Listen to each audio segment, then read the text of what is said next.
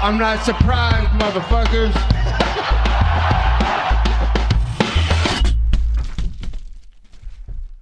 Bonjour à toutes, bonjour à tous, épisode numéro 22 du podcast Guillotine. On va parler de la carte UFC 250 du début à la fin. On va parler des prelims, on va parler euh, de la carte principale pay-per-view, comme event, main event, tout. Super carte, on s'est régalé du chaos, des soumissions, euh, des victoires unanimes. Euh, il y a eu du sport du début à la fin. Euh, donc on va commencer direct avec les prélims. Carte qui a commencé à 8h PM heure East Coast Time. avec Charles Bird contre Maki Pitolo que je ne connaissais pas. je connaissais pas bien les deux fighters. Je connaissais un peu plus Charles Bird de middleweight.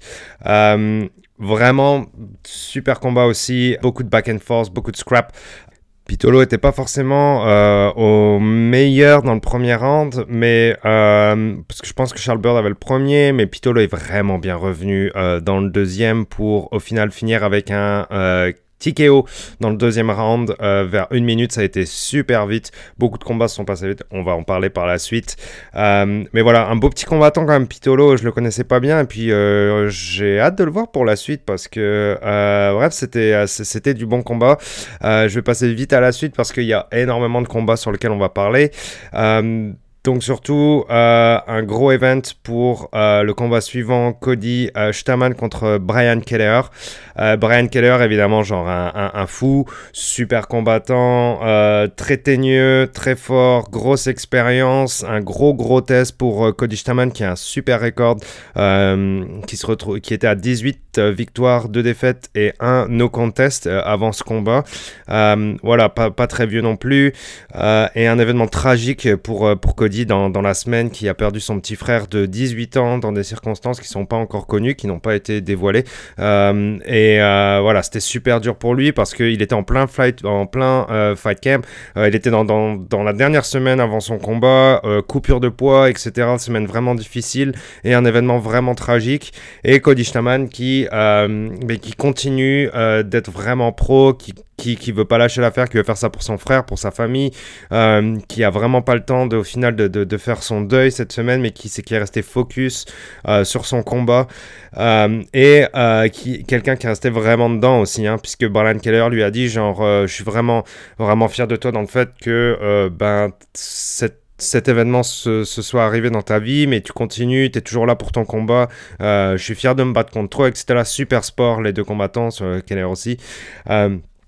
Euh, et euh, voilà, un beau combat de la part des, deux combattants. Euh, ça s'est fini à la décision. Et ce qui était vraiment fort, surtout, c'était ben, le fait que Cody Staman, genre, tout simplement se batte, mais euh, a cherché une performance vraiment propre où il a été plus fort que Keller sur les plus sur les trois rounds en gros on va dire et qui a gagné par à la décision Évidemment, genre Cody qui a, qui, a, un peu lâché toutes les émotions sur la fin parce que c'était vraiment, vraiment dur pour lui euh, dans la semaine et il a été encore capable d'aller faire le travail, d'aller chercher cette victoire, quelque chose de vraiment propre. Euh, lui, pareil, hein, j'ai hâte de le voir pour la suite parce qu'il est, il est vraiment clean, il y a de la technique, euh, il est complet en MMA. C'est vraiment, vraiment un, fighter qui, qui, je pense, a de l'avenir, un beau prospect chez les featherweight. Décidément, encore une division qui est complètement genre folle niveau, niveau des combattants et niveau prospect pour des combats qui vendent du rêve. donc voilà, félicitations à Cody Staman. je suis vraiment content pour lui, évidemment, parce qu'après un événement comme ça, plus aller chercher une victoire, c'est quelque chose, je pense qu'il avait besoin. je pense qu'il va pouvoir se concentrer un petit peu plus sur sa famille maintenant après ça. Et on lui souhaite tous énormément de courage, on pense à lui. Euh, combat suivant chez les middleweight, euh, Ian Heinisch contre euh, Gerald Merschart. Voilà, ça c'était un, bon combat aussi. Celui-là, je l'ai un peu moins vu, donc euh, je vais passer un petit peu par-dessus parce que, euh, bon, a fini avec un super gros KO euh, dans le premier round. Ça a fini vraiment vite en plus. On n'a pas eu le temps de voir grand-chose, mais lui, pareil, hein, un beau prospect, un, gros KO vraiment vite. voilà, Gerald n'a pas eu le temps de voir grand-chose. Ça a été super vite et on s'est régalé. Ian Anish, attention, avec un record de 14 victoires, 3 défaites, ça commence à être vraiment, vraiment sérieux pour lui. lui. voilà, encore un beau prospect chez les middleweight. Ça, ça, va être une division qui, bon, évidemment, en haut, hein, voilà, il y a Israël, il y a le reste, etc. Et puis il y a des Darren Till, il y a les Robert Whittaker et tout ça. Mais derrière, il y a, il y a justement des beaux prospects qui font que la, la division va être vraiment compétitive. On va se régaler. Et dernier combat des prélims, Chase Hooper, le faux fils de Ben Askren. Euh, d'ailleurs, on le voit dans des interviews, il fait genre, les gens me demandent toujours, est-ce que je suis vraiment le fils de Ben Askren? C'est genre, non, je suis pas le fils de Ben Askren, ça n'a rien à voir. Euh, voilà, un petit gars de 20 ans, un, grappleur vraiment bon qui, dans son dernier combat, euh, a, bon, a eu un peu, pas de la chance, mais il n'était pas vraiment en bonne position pour les premières rounds. Et puis au final, il a gagné par soumission. Voilà, il, il s'était gavé, mais là, justement, il allait se battre contre Alex Un gros, gros vétéran. Alex Caceres, qui d'ailleurs est arrivé sur la musique de Childish Gambino, uh, This is America, c'est vraiment un, statement qui est, vraiment fort euh, avec ce qui se passe en ce moment partout dans le monde, avec le mouvement Black Lives Matter. Donc c'est vraiment genre un, beau clin d'œil. Et euh, voilà, euh, moi c'est quelque chose que, je trouvais cool d'arriver sur cette musique-là, surtout dans un contexte aussi que celui en ce moment. voilà, Alex Caceres, un, un gars vraiment cool, plein de bonne humeur un vétéran, quelqu'un qui sait vraiment se battre. Donc c'est un, test énorme pour Chase Hooper qui a genre 20 euh, ans, euh, qui vient des Contender, des contender Series, etc. Caceres qui est là depuis genre bah, peut-être 10 ans. Euh, et euh, Chase Hooper qui euh, s'est retrouvé vraiment en difficulté vraiment vite dans le premier round où il a pris, genre, bon, il s'est retrouvé sur les fesses à un moment donné, un knockdown euh, à la suite d'un beau coup droite direct de Alex Caceres. Et tout le long du combat, il a essayé d'y aller au grappling. Il arrivait bien à prendre son dos debout contre la cage. Il avait un peu plus de mal à le mettre au sol désespérément. Il s'est retrouvé sur s'est retrouvé sur les fesses à attendre que son combattant vienne au sol. Caceres évidemment voulait pas manger de ça. Hein. Il bien que c'est un, un, super bon grappleur et que c'est pas dans son intérêt d'aller au sol euh, avec lui, même si euh, il a montré qu'il était vraiment complet, etc. Euh, Chase Hooper, c'était peut-être un test un peu trop tôt, je veux dire 20 ans. 20 ans, quand, quand on est dans le UFC à 25 ans, on est jeune, quoi. Euh, genre 20 ans, c'est vraiment très, très, très jeune. Euh, c'est dur dans, dans, un sport euh, aussi fort d'aller se battre contre des, des, des hommes, des, des femmes mûres, euh, des gens qui ont 30, 35 ans et des grosses expériences, qui ont genre 20, 30, 40 combats derrière eux et qui sont plus habitués à l'octagone, qui sont plus habitués à se prendre des coups, etc. C'est dur pour Hopper d'aller directement là-bas. Et Malgré tout, il a tenu les trois rounds, il a continué d'avancer, il avançait toujours sur son adversaire, et ça, c'était vraiment cool pour lui parce qu'il n'a pas abandonné. Il était toujours là, il a toujours cherché euh, à, aller faire mal à son adversaire, rester dans le combat, etc. Mais dans le stand-up, Caceres était clairement au-dessus. Je pense qu'il y, a beaucoup de travail à faire pour Chase Hooper euh, au niveau du stand-up. C'était un petit peu trop, un petit peu tôt pour lui d'avoir un adversaire aussi gros. C'est peut-être même un peu tôt pour lui d'être dans le UFC directement euh, sur des cartes comme ça, dans les prélims, etc. C'est dur, mais bon, quand on a du talent de ce type-là aussitôt, c'est sûr qu'on a un petit peu envie de les mettre euh, directement euh, dans l'octagone, mais voilà, c'est pas facile comme situation. Euh, j'ai confiance qu'il va revenir vite. plus plus, plus près, pardon. Euh, mais euh, voilà, il a peut-être beaucoup d'entraînement à faire sur certains points parce qu'il a beaucoup de choses à améliorer quand même. Et bref, euh, c'est cool pour Caceres quand même qu'il ait gagné parce que, comme il me le dit, hein, son record, c'est un, record de Rocky, quoi. Il y a beaucoup de défaites. Et voilà, dans le UFC, maintenant, il était, suite à son dernier combat, je pense qu'il était dans le négatif. Mais maintenant, il est dans le positif dans le UFC. Mais bref, voilà, c'est pour dire, c'est des hauts et des bas dans sa carrière. C'est vraiment cool qu'il ait gagné. Il a montré qu'il était toujours là etc. Félicitations à lui. On passe au pay-per-view, au main event. Premier combat énorme évidemment. Euh, Sean O'Malley, depuis qu'il est retour de blessure, depuis qu'il est de retour de sa suspension de deux ans, euh, qui n'était pas forcément legit non plus, ça a été prouvé encore une fois. Euh, il a eu énormément de temps de s'entraîner au gym, tout le temps, tout le temps, tout le temps, tout le temps, énormément de temps de, faire de, travailler énormément le sol, le jiu-jitsu, euh, parce qu'en striking il est super bon, mais il est, il est, devenu vraiment tellement propre dans son striking, je veux dire, comparé au Contender Series où il était un peu fou, c'était wild, il envoyait des coups un peu de façon orthodoxe, euh, même si ça marchait, c'est sûr qu'à un niveau un peu plus professionnel, il faut être propre dans ses mouvements, plus technique, vraiment clean, et là, ben, je veux dire, c'est après chaque combat, il est de plus en plus fort. Euh, clairement, dans les, dès, les premiers moments, on voyait qu'il était propre, qu'il qui, se dépêchait pas trop, il fightait pas avec ses émotions. Euh, Eddie Wanland était toujours là, revenait fort, essayait d'envoyer des coups. Euh, on voyait que c'était sérieux, c'était un, un, gros test quand même pour, euh, pour Sean O'Malley, parce que c'est pas, comme j'ai dit, c'est pas, pas un rigolo, quoi. Ça fait longtemps qu'il est là, beaucoup d'expérience. Lui aussi, hein, un record de Rocky un peu, avec des hauts, des bas, mais un gars qui a énormément d'expérience. Sean O'Malley qui a 25 ans, qui a fait une pause de 2 ans. Bon, il s'est battu il y a pas très longtemps, mais ça n'a pas été si long que ça pour lui. Euh, bref, c'est pas énormément d'expérience, je veux dire, pour, euh, pour Sean O'Malley. Et euh, là, quel combat, encore une fois, le Sugar Show. super striking de Sean O'Malley. bon, il a failli le mettre KO avec un spinning back kick. Eddie Wineland a réussi à bien se baisser, mais par la suite, ça a été vite, quoi. Je veux dire, il a mis même KO Sean O'Malley sur, sur Wineland qu'il a mis à un de ses combattants dans les Contender Series avec une droite, genre vraiment directe, et un walk-off KO, quoi. Donc, c'est-à-dire, il envoie la droite, il vient même pas chercher du ground and pound. Euh, Eddie Wanlan est tombé genre vraiment face euh, est tombé sur le dos avec euh, la tête qui vient taper le mat, etc. Enfin le kit complet quoi. c'était huge, huge KO. c'était vraiment énorme de la part d'O'Malley. C'est voilà, c'est c'est il a pas célébré derrière. il n'est pas très content de son contrat, du contrat qu'il a négocié, je pense. Mais après, comme Dana White le dit, tous les fighters veulent plus d'argent. Bon, voilà, c'est clairement le Sugar Show. C'est euh, ça fait bon, c'est parce que il, allait se battre contre Quinones au dernier, euh, à son dernier combat, une grosse ceinture noire en jiu-jitsu. Donc, c'est-à-dire que s'il se faisait mettre au sol, etc., il allait être mis en grosse difficulté ou en danger ou en gros défi. Euh, Wineland, un peu pareil. C'est, je veux dire, un fou, un striker, quelqu'un qui a du, euh, qui a de l'expérience dans le UFC. Deuxième test passé haut la main, encore une fois, quoi. Encore une fois haut la main. 1 minute 54, première round, KO, quoi. Euh, bah, vraiment, alors, KO, KO, walk-off, etc., quoi. C'était fini.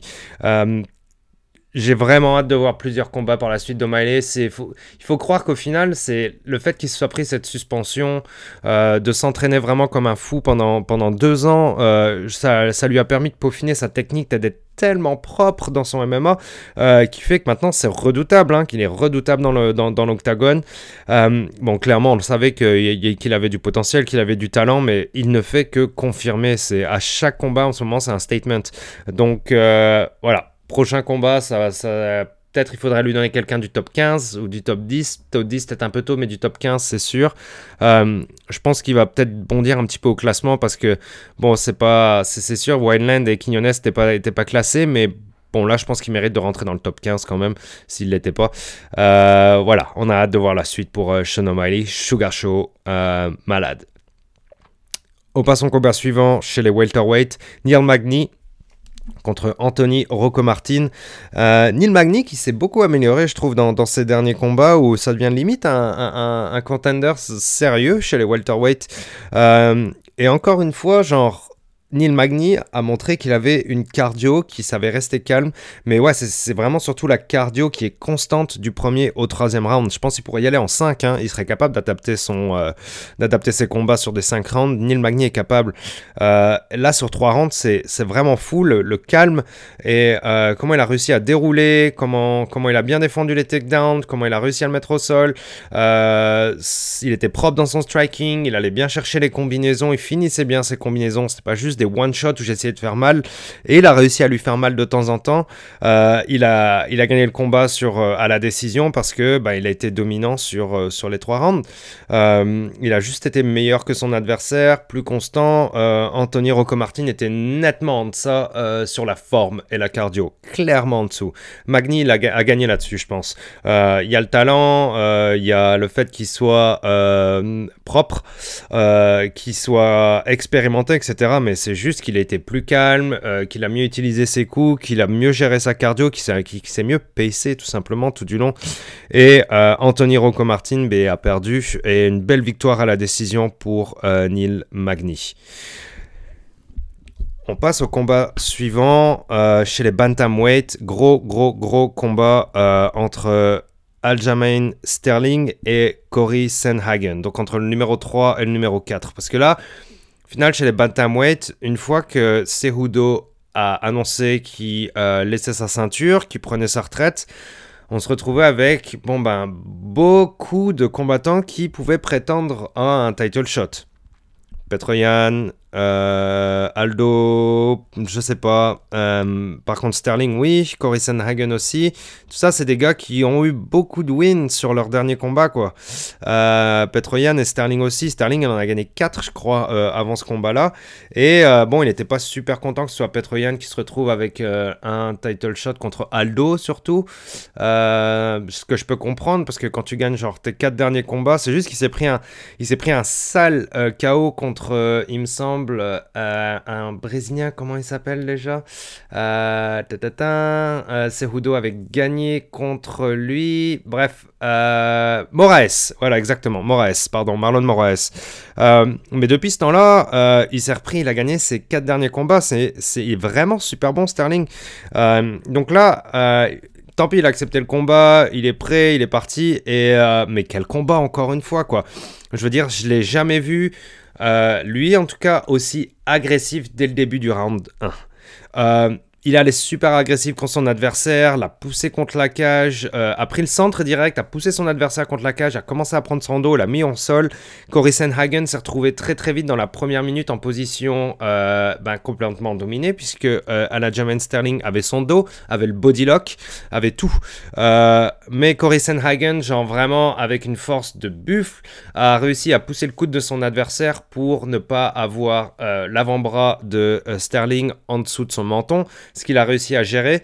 Mais Sterling a réussi à le rouler de l'autre côté, à reprendre son euh, menton euh, avec son avant-bras gauche de l'autre côté et à finir le rear naked shot, rear naked choke, pardon. Euh, Cory Sanhagen a eu le temps de taper, mais il était quand même out derrière. Il était plus là. Euh, mais c'était c'était complètement fou. Je veux dire, Sterling, le, niveau d'agression, l'envie, l'envie de gagner, l'envie de finir, l'envie de montrer aux gens qu'il est fort, qu'il est bon, qu'il est doué, que sa place est euh, parmi euh, les contenders pour le title shot et qu'il mérite un title shot et qu'il mérite une ceinture peut-être. Donc voilà, super combat de la part euh, de Sterling et énorme, énorme speech aussi. Voilà, c'est un gros statement de, sa part, euh, un discours très Black Power, euh, un gros soutien à Black Lives Matter. Euh, c'était voilà un super gars, c'était très inspirant comme discours et aussi genre un, un call out à, à Petroyan qui, lui a dit genre gars tu, vas aller te battre pour pour une ceinture. D'où t'as, t'as vraiment intérêt à gagner parce que quand je vais venir te chercher, je vais venir te botter le cul, mon gars. Et clairement, genre, il y avait toute cette frustration qui est sortie d'un coup. D'ailleurs, bah, bon, premièrement, il a pensé justement à faire un shootout euh, pour une cause qui est bien plus importante que le sport. Et ça, c'est kudos à lui, fantastique. Euh, mais derrière, c'est genre, attention, Petroyan, man, c'est genre, euh, là, t'es en position de montrer que t'es le meilleur. Si tu te fourres, c'est mal barré pour toi parce que je vais venir te chercher et je vais te mettre la fessée. Voilà. Euh, tout a été parfait pour Sterling.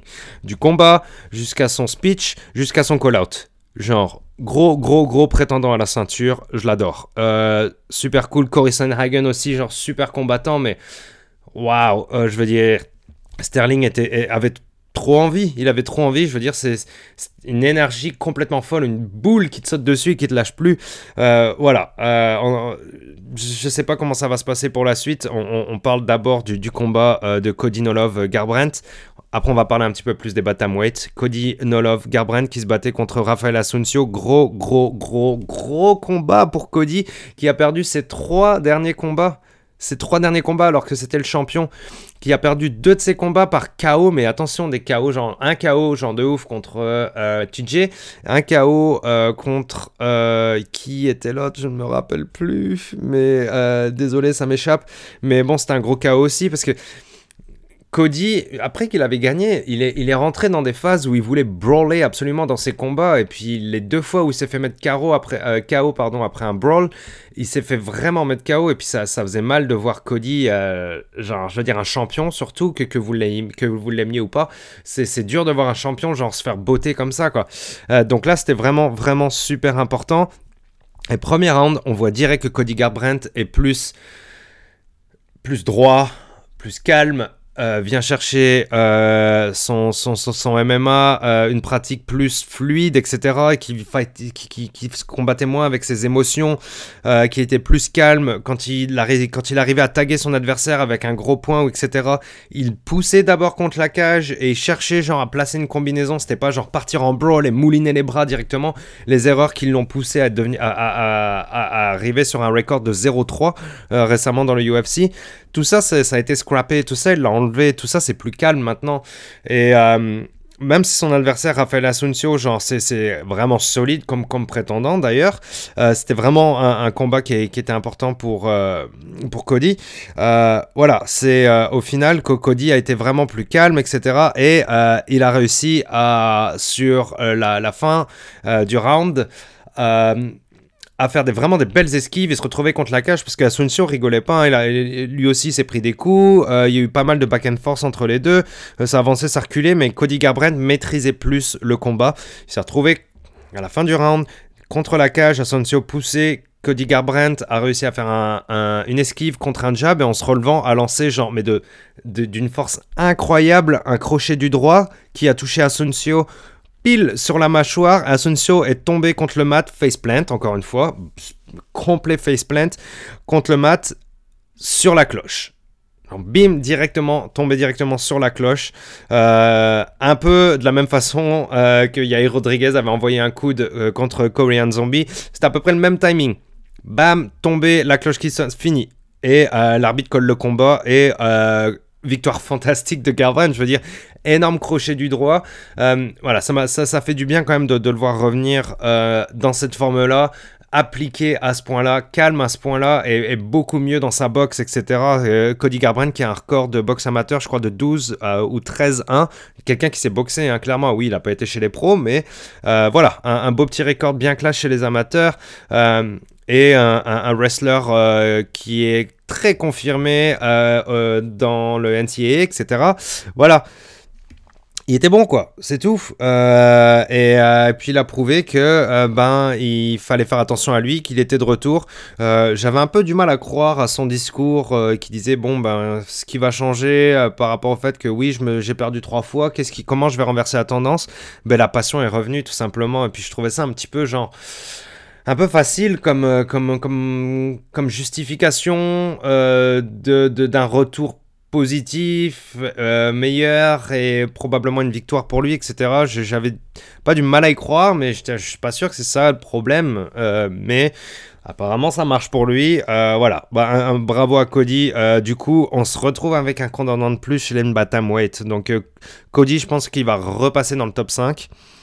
Euh, voilà, euh, je suis pas sûr. Cody a proposé évidemment, ben, on y avait pensé avant, hein, on proposait un, espèce de tournament un peu à la One, un peu à la Pride, comme dans le temps, etc. Où euh, il y aurait quatre bantamweight qui s'affronteraient en demi-finale et deux qui s'affronteraient en finale. Évidemment, on pense à Petroyan, on pense à Sterling, on pense à Cody et on pense à ben, qui serait le dernier, un autre Aldo, peut-être, je sais pas, Asuncio, bref, on, on sait pas trop. Mais euh, voilà, beau, retour de, Cody Garbrandt. Euh, on a hâte de voir son prochain combat. S'il garde la même, le même état d'esprit, s'il reste calme pareil, s'il reste appliqué pareil, il peut faire très très très très mal. Moi, je peux, je peux le voir revenir avec le même niveau que quand il s'est battu contre Dominique Cruz. Voilà. Bravo à Cody. Euh, Rafael Asuncio va revenir parce que, bon, il s'est pris un, dernier, un KO sur, sur la dernière seconde à la cloche, mais euh, dans le combat, il était quand même propre. Il, il était quand même là, mais Cody était au-dessus. Donc voilà, bravo à lui. Super comme event. Et on arrive pour le dernier combat au main event. Amanda Nunes contre Felicia Spencer. Felicia Spencer qui, euh, bah, se retrouve avec des gros combats. Hein. Elle a battu euh, euh, à 145, c'est une ancienne championne Invicta à 145.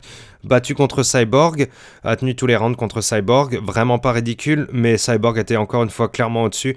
Je trouve que c'est un petit peu exagéré de dire qu'elle était compétitive contre Cyborg. Oui, elle, a réussi à se battre contre Cyborg, etc. Mais je pense que clairement Cyborg était au-dessus tout du long quoi. Euh, c'était, on savait que Cyborg allait gagner quand, au fur et à mesure du combat, hein, pas à l'avance évidemment. Euh, mais euh, voilà, le fait que remettre sa ceinture en, en, jeu à 145, c'est juste qu'elle, bon déjà elle voulait la défendre pour montrer que c'était la GOAT chez les femmes, best female fighter ever en MMA. Elle veut prouver ça. Est-ce que Felician Spencer est le meilleur match-up? Est-ce que Felician Spencer est une preuve que c'est la meilleure de que ça pourrait être la meilleure des femmes, etc. Euh, en, UFC ou en MMA en général, possiblement. Euh, mais euh, voilà, le, le combat pas été compétitif assez, encore une fois, encore moins que contre Cyborg. la logique a été plus ou moins respectée. Je veux dire, Felicia Spencer a pris, surtout dans les derniers rounds, a pris une fessée quand même. Il faut, faut pas se voiler la face. Nunez était clairement au-dessus. Nunez est tellement propre. mais genre, les, les, deux premières rounds, contrôle parfait de la championne. Euh, Troisième round, contrôle parfait de la championne. Quatrième round, Felicia Spencer euh, se fait beat up, ça, enfin, je veux dire, des grosses coupures au niveau du scalp, dans la tête, des, coupures au niveau des yeux, enfin, au niveau des yeux, enfin, je veux dire, les arcades, pommettes, etc. Super mal en point, elle a pris énormément de shots, mais comment elle a fait pour rester debout? Parce que Nunez, elle frappe super, super fort. Enfin, on l'a vu contre Cyborg, hein, Cyborg s'est fait faceplant. Qui faceplant Cyborg? Qui peut faceplant Cyborg Qui a la puissance Je veux dire, même chez, n'importe qui, femme, homme, etc. Euh, qui a la puissance pour euh, knockout Cyborg Ben, Nunes. Nunes est une brute en boxe et, alors que c'est pas une grappleuse, euh, alors que c'est pas une boxeuse pardon à la base, c'est une grappleuse. voilà, c'est un, tournoi de jiu-jitsu brésilienne, etc. Elle a appris le, le, striking sur le tard, mais Seigneur Dieu quoi.